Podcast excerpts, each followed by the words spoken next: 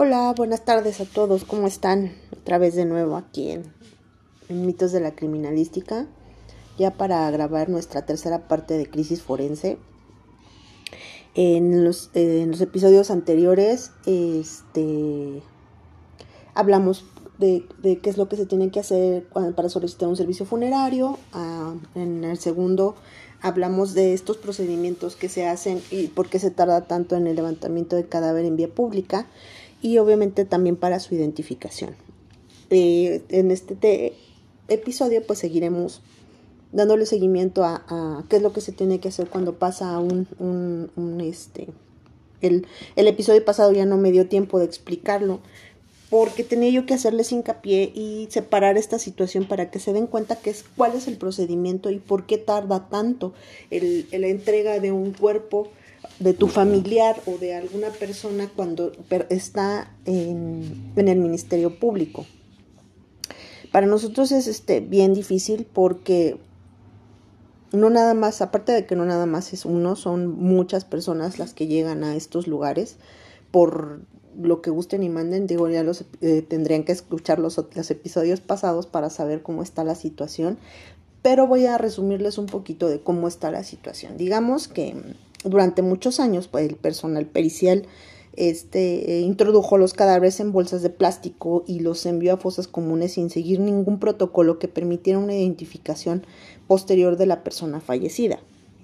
Entonces, pues, eh, para esto, obviamente, se, se, ha ido, esto ha ido evolucionando con el tiempo porque ya llegó un momento en que los MFOs o estas áreas donde se entregan los cadáveres para su identificación, pues colapsó.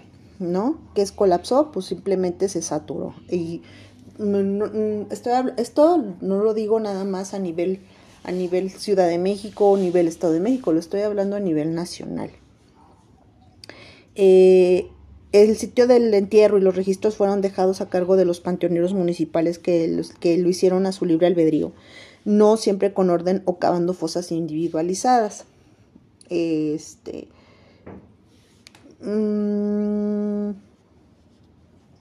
En Coahuila, por ejemplo, se encontró durante la implementación del Plan Estatal de Exhumaciones e Identificación Forense del 2017, se encontró que los cadáveres en las fosas comunes no eran los que indicaban los registros, ni en número ni en descripción.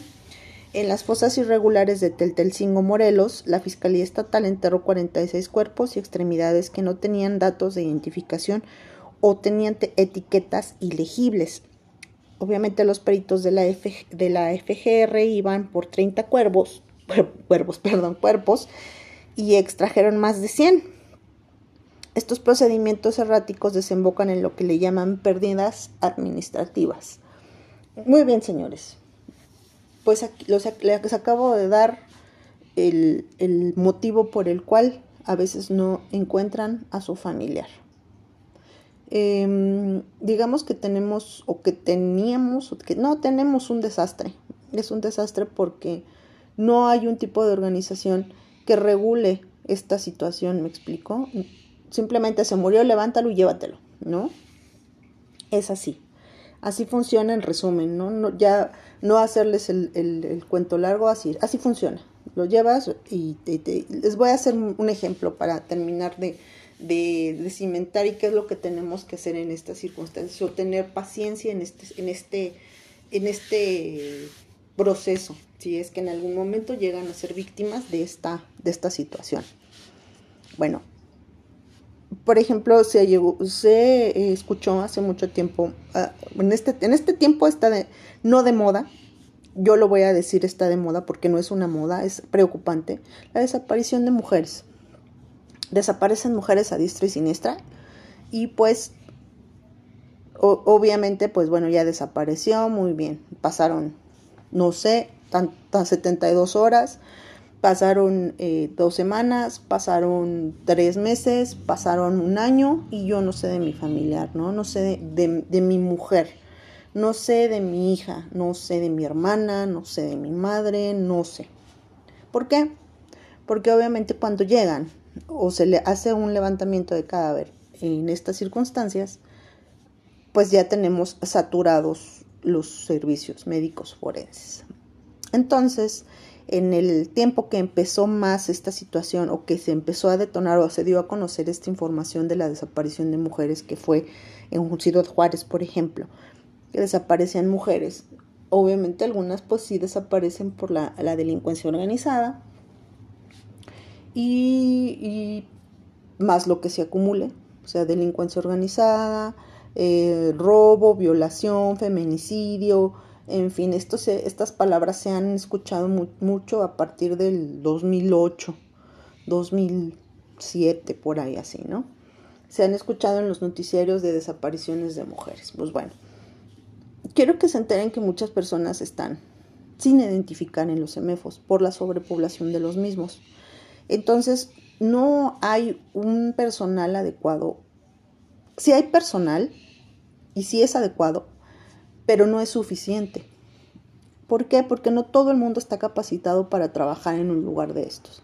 Las personas que llegan a los semefos por lo regular siempre son personas que, este, que llegaron ahí por default de vente y ayúdame y, no tienen una capacitación. Hasta últimamente que se está pidiendo capacitación y que últimamente estas carreras, tanto como criminalística, como criminología, como certificaciones como, como necropsistas, como embalsamadores, etcétera, etcétera, han ido tomando un poquito más de importancia precisamente por esta situación, ¿no?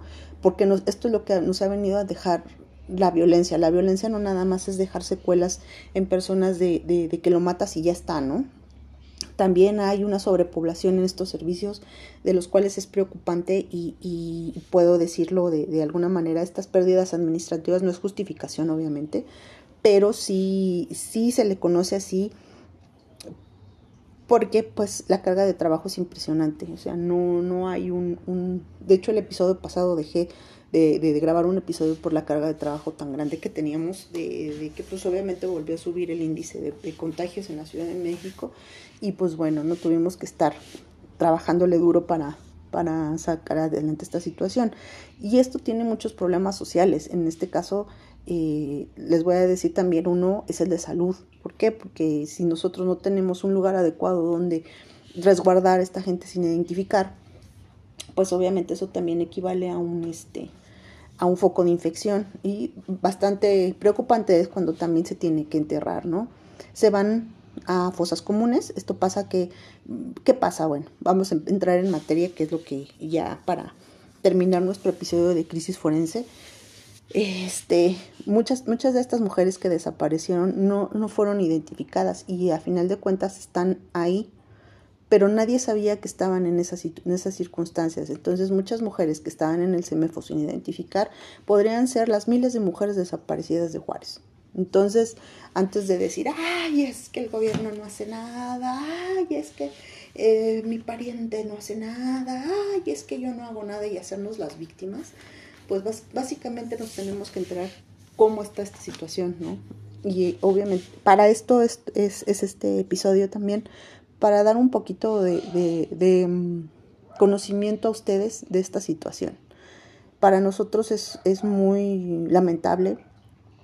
En nuestro trabajo eh, tenemos vocación para ello, pero para nosotros es lamentable puesto que nosotros ya no, ya no podemos, ya no cabemos, entonces necesitamos alguna solución pronta porque no nada más transgrede a nosotros como, como peritos o como necropsistas o como forenses, transgrede también como sociedad.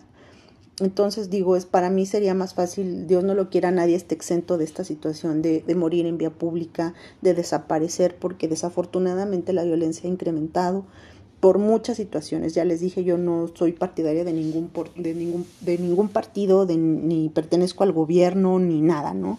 Esto es completamente independiente, pero para mí es preocupante puesto que también tengo familia. Entonces, pues el, el hecho de darlo a conocer, pues es, es importante que se sepa. Y lo, lo reitero cada vez que grabo un, este, un episodio, lo reitero y, y espero que sean, se haga conciencia sobre esta situación. Eh, ¿Qué es lo que tengo que hacer para poder identificar a mi familiar que desapareció? Digo, hay personas que tenemos valores y que pues queremos a nuestro familiar, ¿no? Y hay personas que les vale sombrilla y dicen, bueno, ya se desapareció mi abuelito porque tiene Alzheimer y apareció en Puebla y allá lo dejo, ¿no? Este, Ajá, hay personas que, que, que, aunque no me lo crean, hay personas que así dejan a sus familiares. Entonces, estos, estos cadáveres se identifican eh, cuando llegan, cuando no hay mucha carga de trabajo, se identifican. Se les hace una media filiación, se hace una inspección cefalocaudal, se les toman fotografías, se les toma su ficha de cadactilar, se les se le hace toda la inspección correspondiente que hace un criminalista a la hora de encontrar este, un cadáver o cuando llega un cadáver al CEMEFO y luego se resguarda. Tienen 15 días para reclamar ese cadáver para que alguien o algún familiar cercano lo reclame. ¿Quién puede reclamar? Aquí, aquí vamos empezando. ¿Quién puede reclamar el cadáver? Pues bien, el familiar vamos a pensar que es un, ya sea masculino o femenino, pueden adaptarlo a lo que sea.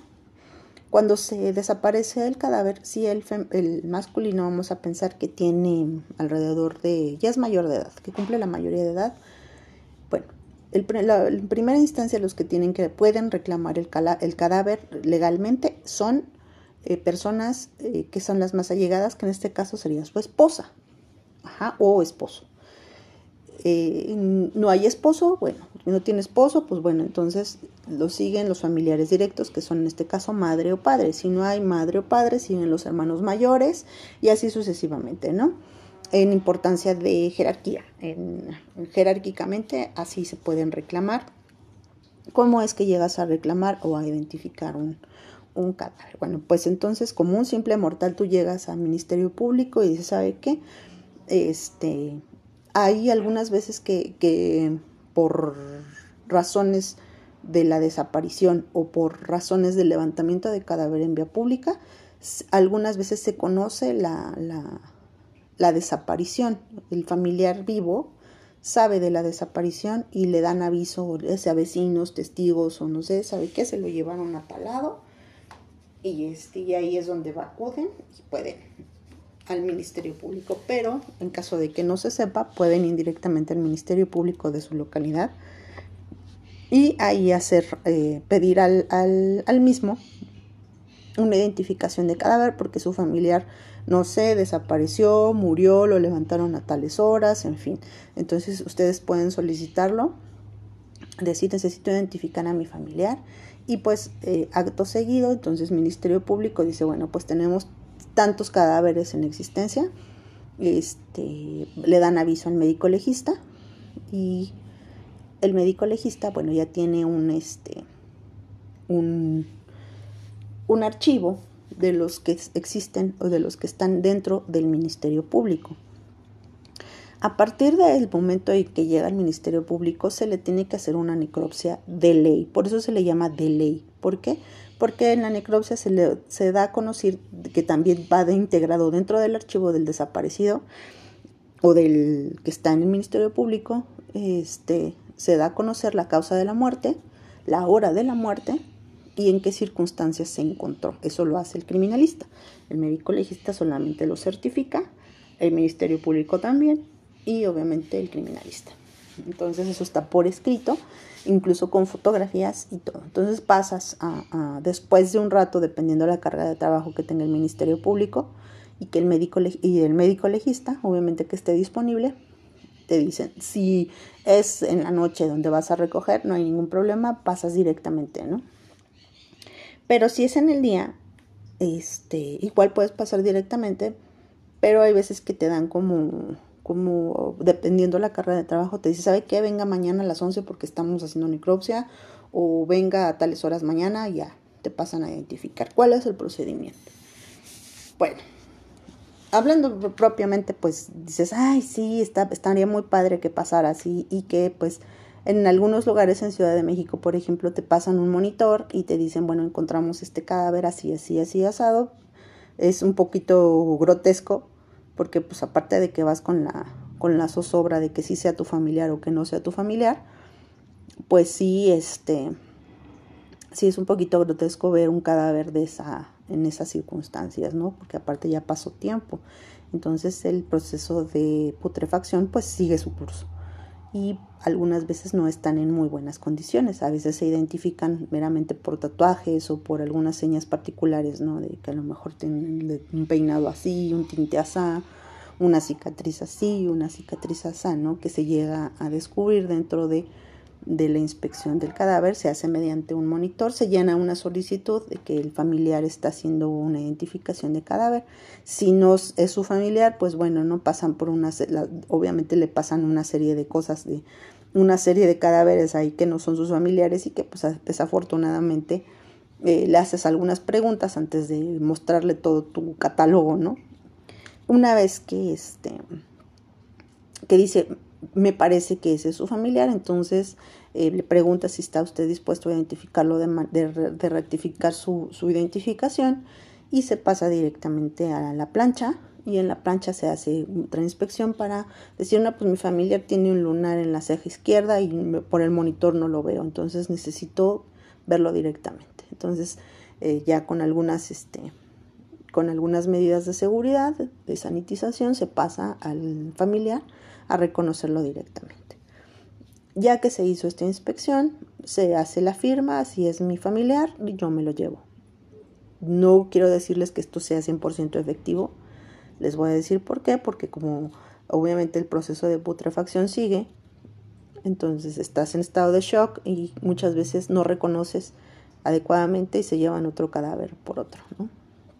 Entonces ha pasado muchas veces y no es, no, no es este 100% seguro, a menos que solicites alguna prueba de laboratorio para corroborar que realmente es tu familiar. Pero eso es muy caro y en la situación en la que nos encontramos y que ya quieres encontrarlo y que ya quieres este pues darle cristiana sepultura, pues obviamente suceden este tipo de, de cosas. Es por eso que tenemos ahí otra crisis forense. A veces las identificaciones no son 100% fidedignas.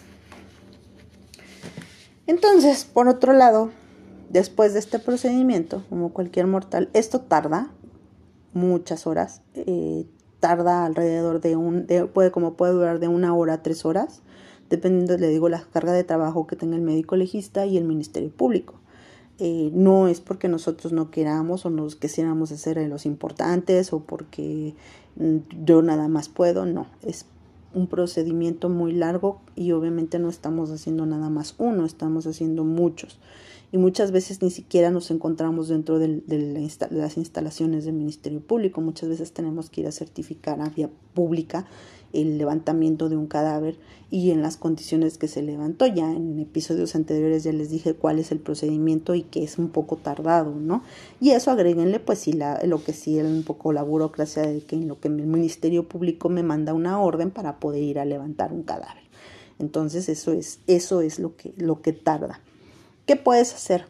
Muchas veces se ha dado en que llegas al Ministerio Público y le dices al Ministerio Público, a ver, yo necesito este que me, entreguen a mi familiar en menos de media hora y yo le voy a dar dinero. Entonces el Ministerio Público, pues a veces accede.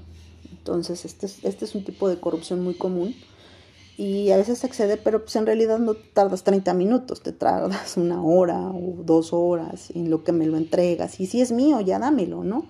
Y no se trata de que si es mío y ya dámelo, se trata de que, pues bueno, nosotros como institución tenemos un protocolo y este protocolo se debe de seguir hasta el final. Entonces se tienen que llenar algunos formatos, formatos de entrega de cadáver, formatos de, de, de, necropsia, un, archivo en el cual se diga de que se murió y todo, copias. Eh, copias y copias y copias de este archivo también. Se tienen que, obviamente nosotros también nos tenemos que asegurar que, esta, la, que la persona que está reclamando el cadáver este, sea familiar directo de, de estas personas. Entonces no, no es así como, como por ya vine, ya me lo llevo, ¿no? Es un procedimiento bastante, bastante largo y también se tiene que hacer de conocimiento. Burocracia al fin, si ustedes gustan, pero lleva un porqué. Y este porqué es eso. ¿Por qué? Porque se da, se maneja mucho corrupción. Igual me lo llevo ya en el episodio pasado les conté cuál era la situación, les conté un episodio de este general que se quería llevar a este niño y pues bueno, ok, se lo lleva porque ningún familiar cercano se acercó a recogerlo.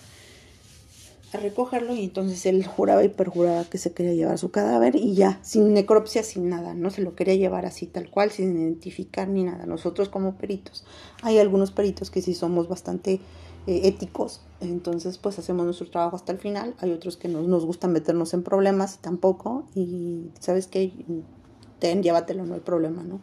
Pero no, ah, por lo regular ya estando en la institución, ya estando en el CEMEFO, ya no se puede hacer más nada más que agilizar el trabajo para que se pueda entregar de manera pronta y darle cristiana sepultura porque es derecho también del cadáver. Vamos con los derechos de los cadáveres. ¿Cuál es mi derecho como difunto? Porque han de saber que también los cadáveres tienen derechos. Los derechos, pues bueno, es que se les trate de manera digna, que se les dé un entierro justo y que se identifique también, que se identifique primero que nada y que pues que bueno, se entregue a familiares para hacerle eh, un destino final digno. Entonces, este, esto está en la Ley General de Salud, lo pueden averiguar, eh, pueden googlearlo si, si, gustan y pueden ver los derechos de los cadáveres y cómo, cómo, está, cómo en esta situación. Me parece que es el, el, a partir del 149, del artículo 149 bis del artículo de la Ley General de Salud, ahí lo pueden encontrar está un desplegado bastante amplio de eso. Es, no es tedioso, pueden leerlo para que sepan también eh, cuáles son los derechos del cadáver, porque hay un cadáver también tiene derecho, eh, tiene derechos legales, por lo tanto, si en algún momento se violó esta situación, pueden hacer mm, una denuncia sobre eso. ¿Qué otra cosa? Muy importante también les digo que se tiene que seguir una cadena de custodia y obviamente en la necropsia no es excepción en la cadena de custodia como, como necropsistas, pues también se hace la inspección, que es lo que viene en el archivo que se va a guardar y se le tiene que entregar una copia al familiar. Aquí está para qué, para lo que guste y mande. ¿Por qué? Porque muchas veces igual sí lo mataron y se habló una investigación, una cosa que se persigue de oficio, pero nadie le da seguimiento. Entonces muchos archivos y muchos cadáveres se quedan ahí. Porque uno, no nadie los reclama.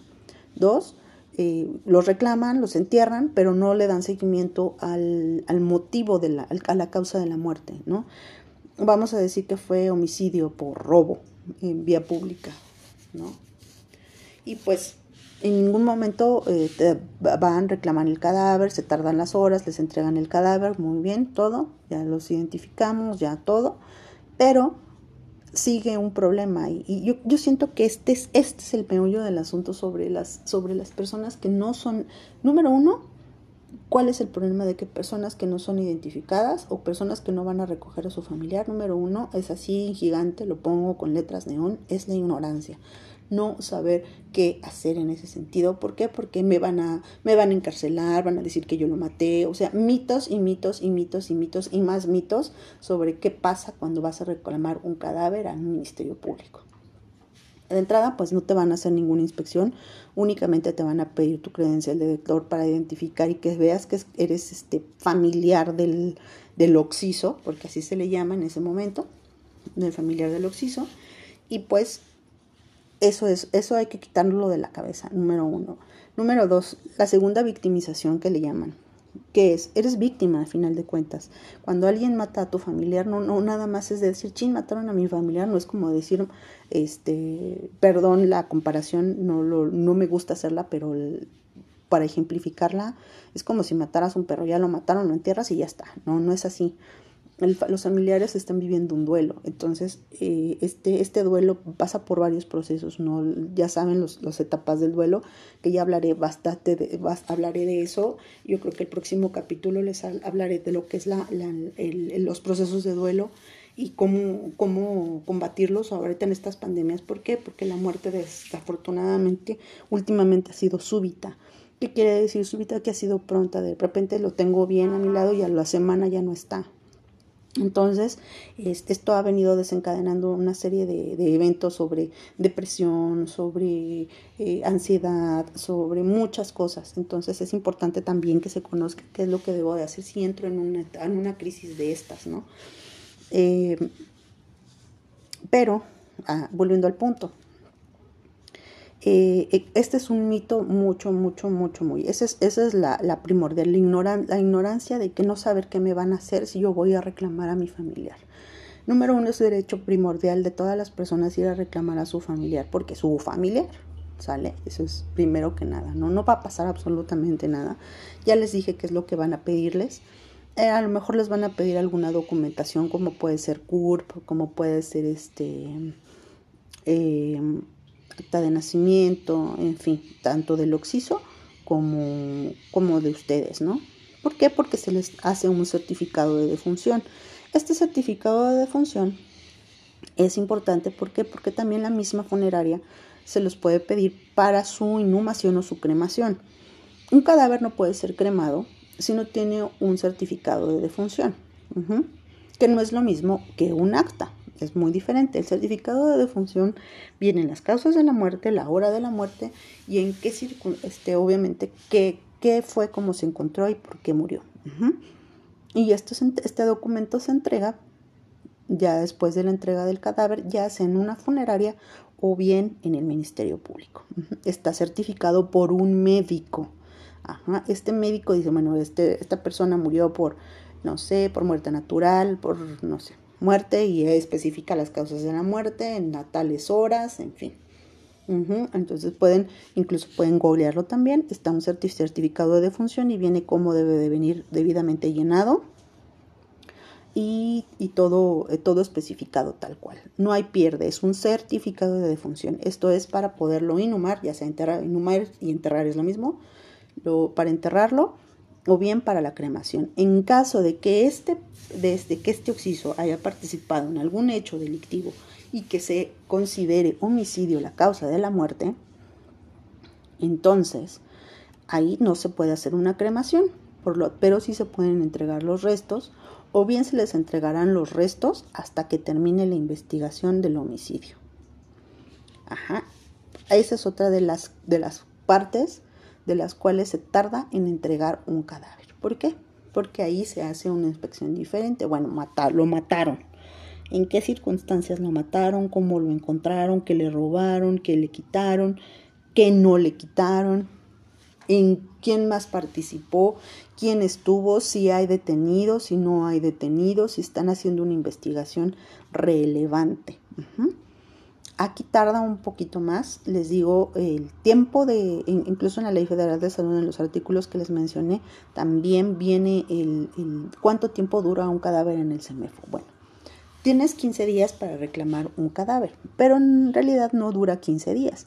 Eh, les das un lapso como, es como cuando vas a llegar a, cuando llegas a una cita y te dicen a las 8 y tienes de tolerancia 15 minutos, ¿no? Puedes llegar 15 minutos antes o 15 minutos después después de 15 minutos, pues ya te la pelaste, ¿no? Ya se fueron todos, ¿no? o, ya no llegaste a la cita, en fin. Lo mismo pasa en el CEMEFO. Te dan 15 días. A partir de que el, que el cuerpo llega al CEMEFO, son 15 días para su identificación y resguardo. Ajá, ¿por qué? Porque en el CEMEFO, como ya les dije anteriormente, está saturado. Muchas veces, muchas, muchos cadáveres de los que se tienen, se tienen ahí están, están sobresaturados. Hay refrigeradores que solamente son seis refrigeradores y no, obviamente no estás guardando seis cadáveres, estás guardando alrededor de 20, 25 cadáveres. Entonces imagínense la cabose, ¿no? Muchas veces los tienes en bolsas y los tienes apilados porque en el suelo, así se los digo, ¿por qué? Porque ya les dije, la dependencia de gobierno no considera, o más bien, no hay presupuesto para poner un, un, cadáver decentemente, ¿no? Entonces tú como perito, como necropsista, como forense, pues bueno, haces lo propio, ¿no? Haces lo que, lo que se pueda a manera de que no transgredas la ley. Entonces, pues bueno, también es por eso que, que es preocupante, les digo que sí es preocupante. Entonces, si una persona no llega a identificar un cadáver, pues nos tenemos que esperar otros 15 días. Entonces, estamos hablando ya de un mes. Entonces, en este mes, pues les digo, ya una vez hecha la necropsia, la, la putrefacción sigue avanzando, o sea, nosotros no nos detenemos por eh, que ya está infladito, ni modo, ¿no? O sea, ya llévatelo, no. Nosotros lo tenemos que resguardar hasta que se termine la investigación y preservarlo. Pero obviamente no se le puede hacer absolutamente nada más que la necropsia y la inspección y la fijación, porque pues también estaríamos interfiriendo en una evidencia, que es en este caso este cadáver. Por lo tanto, no podemos entregarlo ni tampoco para inhumación ni para cremación. Entonces, imagínense cómo estamos. Entonces, estoy hablando de un ejemplo, ¿no? De miles, de todos los días. Bueno, una vez que el, cadáver no ha sido reclamado durante un mes, entonces se hace un formato, se llena un formato donde se explican las causas de que no ha sido identificado el cadáver, o sea, que no ha sido identificado por sus familiares, por la dependencia de gobierno ya. Se tiene un archivo del mismo con un número, que es la etiqueta famosa que le ponen en el pie, que es el número del lugar que le corresponde en una fosa común. En una fosa común no nada más desde lo, lo meto en una bolsa, lo pongo la etiqueta y lo aviento y ya no. Hay cadáveres que están apilados muchos, muchos, mucho tiempo. Entonces, es, una fosa común es un cuadro gigante, gigantesco de tierra, un hoyo gigantesco de tierra que es un cuadrado, donde van poniendo en orden por número los cadáveres. Esto lo hacen las personas del panteón. Hay varios panteones que se dedican a esta situación. Obviamente las fosas comunes también las tenemos saturadas, ¿verdad? Entonces, por mucho, esto da lugar a otras circunstancias. Por ejemplo, em, por ejemplo, si se identifica a esta persona, queda una fosa donde hay más de 50 personas, 32, 40, X número y no se sabe bien en qué posición quedó, en qué nivel, etcétera, etcétera, etcétera. Ahí pierde el Estado, por lo que se llama la pérdida administrativa por cuestión administrativa del Estado, ya lo dije, ¿no? El, otro destino más común para estos cuerpos sin identificar son las gavetas en la CEMEFO. Eh, un 14% de cuerpos sin nombre que no yacen en fosas comunes esperan a ser identificados dentro de cuartos con cajas para cadáveres esqueletizados cámaras frigoríficas o planchas dentro de los anfiteatros. En este limbo permanecen 5.446.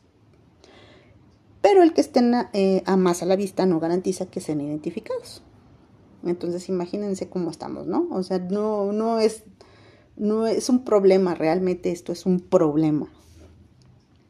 En el 2011, por ejemplo, se descubrió que el moderno anfiteatro de Ciudad Juárez, guardaba 26 cuerpos de mujeres, algunas de ellas buscadas por sus madres durante años, o sea, las cuales constantemente preguntaban por su paradero en el mismo CEMEFO. Dice, la Comisión Estatal de Derechos Humanos encontró que 47 cuerpos que deambulaban en las morgues itinerantes de Jalisco contaban con los datos necesarios para haber sido identificados. Pero ¿qué pasa? Simplemente no hay tiempo, ¿no? No hay tiempo porque cada vez que recibo uno estoy recibiendo otros 20. estoy, por, por uno que estoy identificando me están llegando otros 20, 30 cuerpos, ¿no? Al día. o a la noche, como quieran, durante una guardia, porque han de saber que las guardias, eh, eh, ahí viene otro problema, que también considero que, que no estaría bien, de hecho fue mi tema de tesis, aparte de la cadena de custodia, fue el, el tiempo que tarda un perito en, en, guardia, ¿no? Son eh, guardias de 24 por 24, entonces hay veces que recibes cadáver a las... Tu, guardia termina a las 9, vamos a poner de 9 de la mañana, eh, y ahí recibes el cadáver a las 8.30, ¿no? Entonces tienes que hacer todo el procedimiento y entregarlo a la guardia que sigue. Entonces muchas veces terminas levantando cadáver, cadáver, cadáver, viene saliendo de ahí casi dos semanas después, nada que ver con tu guardia, ¿no? Entonces, pues es, es, es bastante aparte de que es bastante agotador, pues no das una, un, llega un momento en que no duermes, pues no das una, ¿no? Un cuerpo sin dormir, un cuerpo sin comer, un cuerpo sin estar al 100, pues obviamente no, no da buenos resultados y mucho menos en, en cuestión de haciendo un dictamen, ¿no? Porque eres científico, entonces tienes que hacer pruebas de estas mismas para poder, este, para poder llegar a, hacer tu dictamen o tu informe conforme derecho, ¿no? Dice, esta, esta porción de, de, de, cuerpos no identificados embodegados en instalaciones forenses están, por ejemplo, los cuerpos extraídos de fosas, de fosas comunes. Esto le estamos, estoy hablando a nivel nacional, no estoy hablando de un lugar en específico.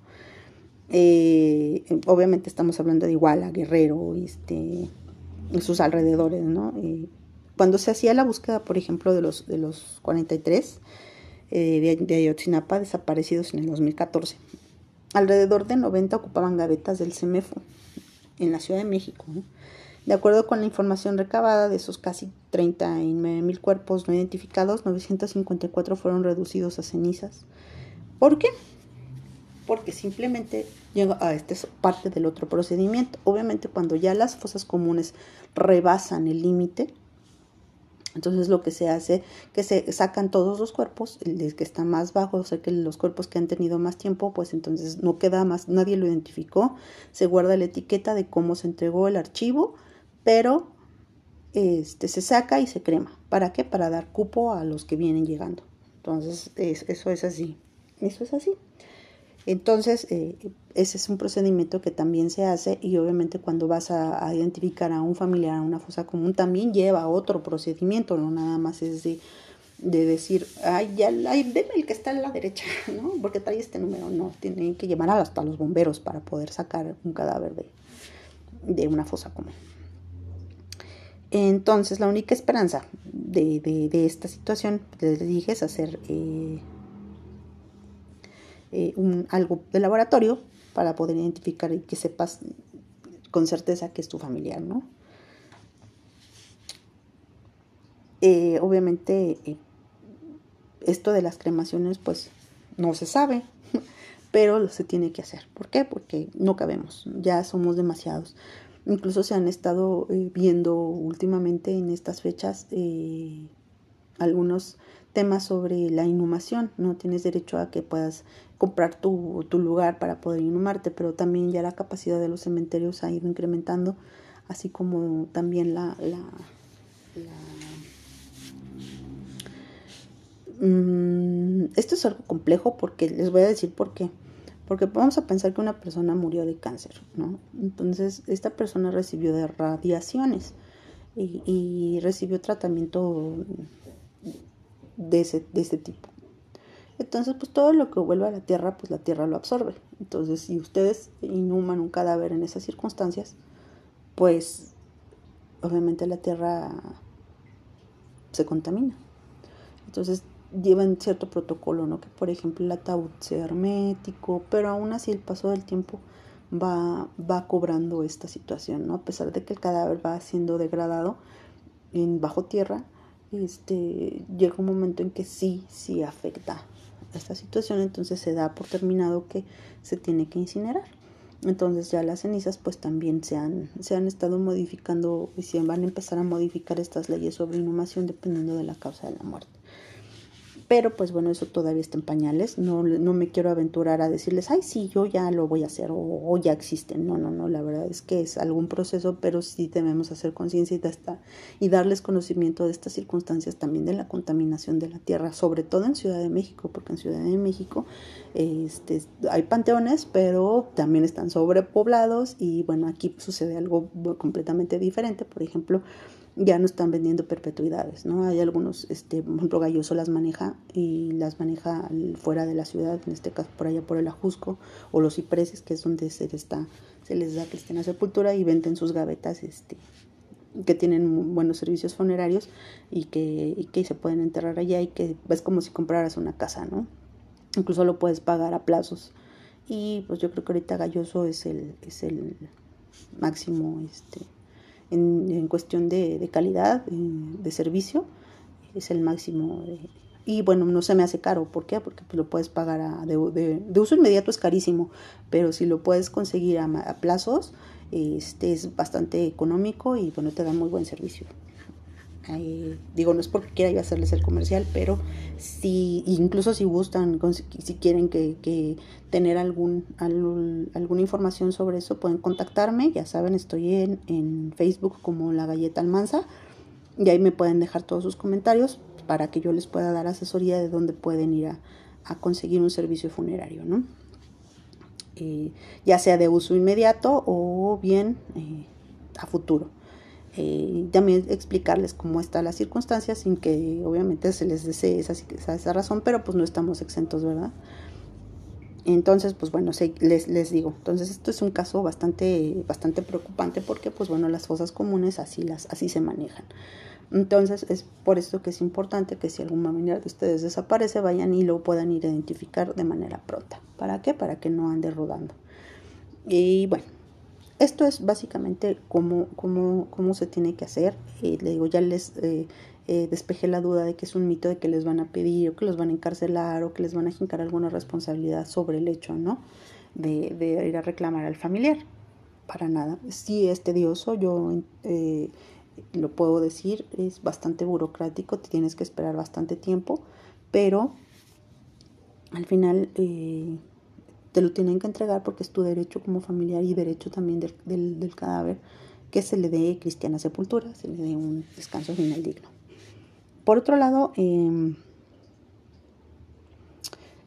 quiero que sepan que no se le ha dado solución a esta, a esta sobrepoblación en las crisis forenses, pero eh, yo creo que si le hacemos de conocimiento y el meollo de este asunto, como se los mencioné hace un rato, si yo les doy de conocimiento estas, estas, este, estas cosas, es para ir evitando muchas, muchas circunstancias, ¿no? A lo mejor muchas personas no estamos... Eh, no, no tenemos las mismas oportunidades que otras, eso ya se ha visto desde hace mucho. No es porque yo sea elitista ni nada por el estilo, eh, pero sí cabe agregarlo porque porque pues bueno, no hay muchas personas que no conocen un celular, que no tienen a la mano el servicio, un servicio electrónico donde se puedan asesorar, eh, llegan a la llegan al ministerio público o llegan a algunas dependencias de gobierno donde quieren o buscan a lo mejor alguna ayuda y lo único que reciben es un maltrato y no les dan la información certera y como debe de ser no entonces eh, ustedes también eh, por su parte podrían hacer esa labor yo creo que no nos cuesta nada eh, dar esa información sabe qué hacer que sea fulano de tal o hacer esta esta obra porque sí hay muchas personas que no tienen idea tienen idea de estas circunstancias, ¿no? A lo mejor yo estoy grabando ahorita aquí un podcast bien moderno y todo y yo les digo, sí, escúchenme y óiganme, pero hay personas que no están, no tienen acceso a estas, a estas aplicaciones, a estas, a estos episodios, a estos podcasts, y pues bueno, lo haces de manera en Facebook, y pues sí, no dices, bueno, ya, ya por algo, yo conozco una persona así, a lo mejor es este es como confiar a ciegas, ¿no? De, de, confiarte de una persona, pues por lo que estamos viviendo, pero en, realidad no es mi intención tampoco eh, hacerme millonaria ni nada por el estilo, sino más bien eh, disminuir a lo mejor un poco la carga de trabajo en lo como en cómo estamos, porque ya les expliqué cómo está la situación. No es, no es no soy alarmista, pero, pero sí es preocupante. Entonces, pues bueno, ¿por qué? Porque la gente no lo conoce, entonces juzga, a veces está sin saber y a veces hasta te maltratan sin saber.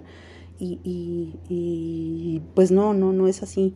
Entonces, cuando tú llegas a explicarles la situación, pues bueno, a lo mejor en ese momento pues la pueden comprender y decir, bueno, ay, es que está pasando esto, ¿no? Entonces, entre su desesperación, pues sí puede haber un poco de empatía, tanto de allá para acá como de aquí para allá, ¿no? Yo también he pasado bastantes circunstancias en eh, y he estado en las mismas, incluso eh, en cuestiones tan absurdas, ¿no? digamos, eh, laborales, pero por ejemplo para tramitar algún documento, o sea, no puedo creer que la gente haga, o sea, haga cosas que no están bien, ¿no? Pero bueno, ese es otro boleto.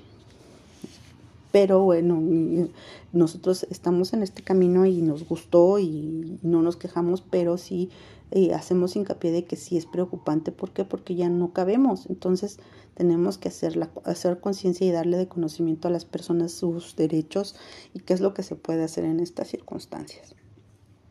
Eh, por otro lado, eh, yo no sé si, si si en algún momento el gobierno vaya a tomar cartas en el asunto.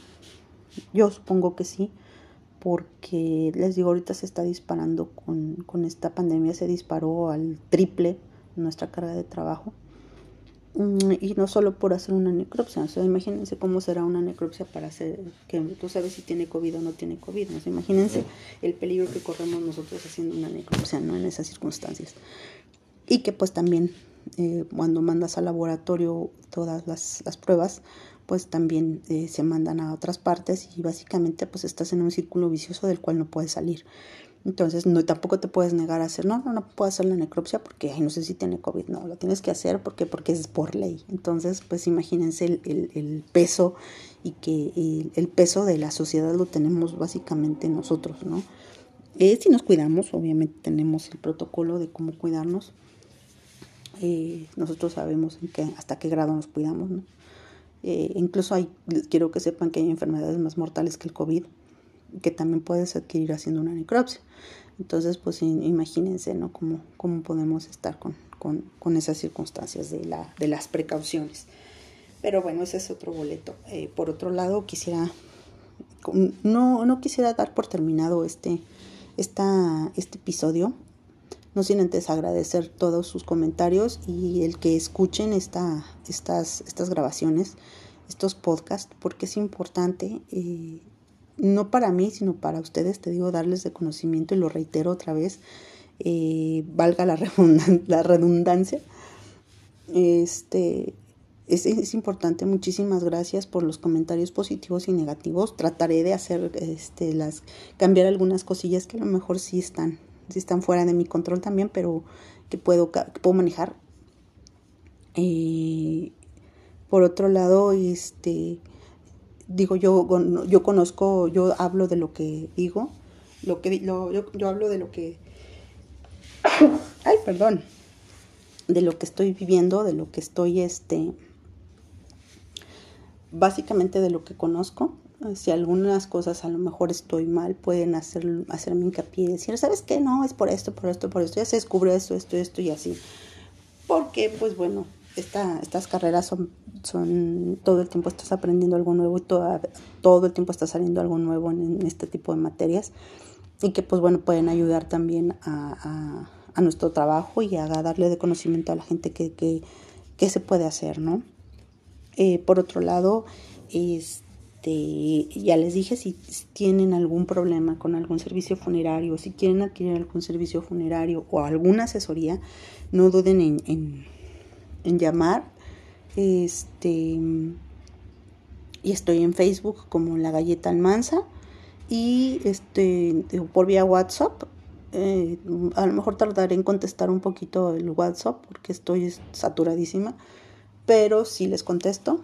Eh, les voy a dar mi número de teléfono que es el 5572 1361 77 donde tengan alguna duda que puedan eh, para que yo pueda despejárselas ya sea de manera legal como criminalista o bien como este ofrecerles mis servicios como criminalista particular o bien como eh, este como tanatóloga o bien dándoles asesoría para servicios funerarios, ¿no? Entonces, este, sin más por el momento, me despido. Espero, espero que hagan conciencia sobre lo que les platico. Y pues bueno, nos estaremos este, escuchando nuevamente el próximo martes con otro, con otro episodio más de, de que ya sería básicamente el, el último del año.